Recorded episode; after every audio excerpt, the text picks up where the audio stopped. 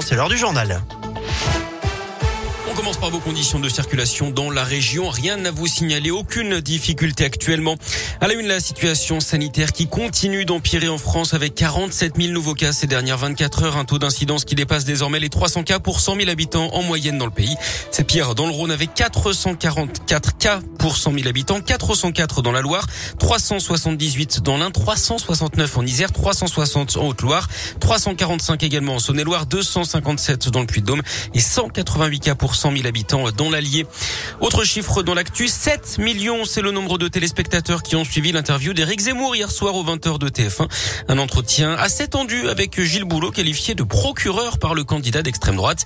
La vidéo diffusée sur YouTube quelques heures plus tôt par le polémiste pour annoncer sa candidature à la présidentielle a elle été vue plus de 2 millions de fois, mais un musicien lyonnais et plusieurs médias lui réclament des comptes.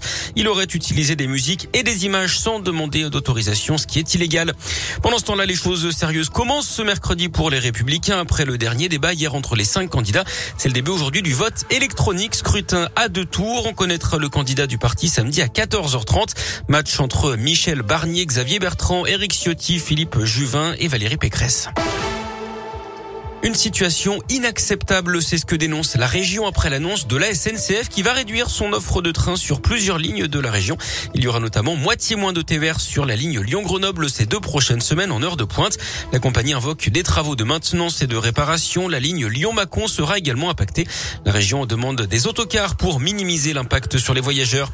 Il faut lever le pied. Désormais, à Clermont-Ferrand, à partir d'aujourd'hui, la vitesse maximale autorisée est abaissée à 30 km heure dans les rues de la ville.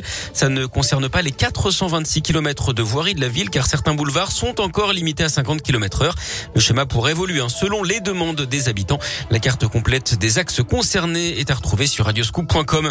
Toujours à Clermont-Ferrand, un individu de 28 ans jugé jusqu'à aujourd'hui pour un coup de poing mortel en juin 2016. Ce père de famille de Haute-Loire avait frappé un homme de 44 ans qui avait heurté violemment sa tête contre un trottoir. Les circonstances du drame sont encore assez floues. Il pourrait s'agir d'une banale histoire de cigarette. L'homme décédé était très apprécié dans le monde du rugby. Il était à l'époque arbitre au sein du comité Auvergne. L'accusé en cours 15 ans de réclusion criminelle. Lui avait arraché l'oreille d'un piéton lors d'une bagarre à Saint-Etienne en mai 2019. Un cycliste de 26 ans était jugé cette semaine dans la Loire. Il a été relaxé au titre de la légitime défense d'après le progrès. Le loup est de retour dans la région. Plusieurs prédateurs ont été aperçus dans les rues de Modane en Savoie samedi dernier.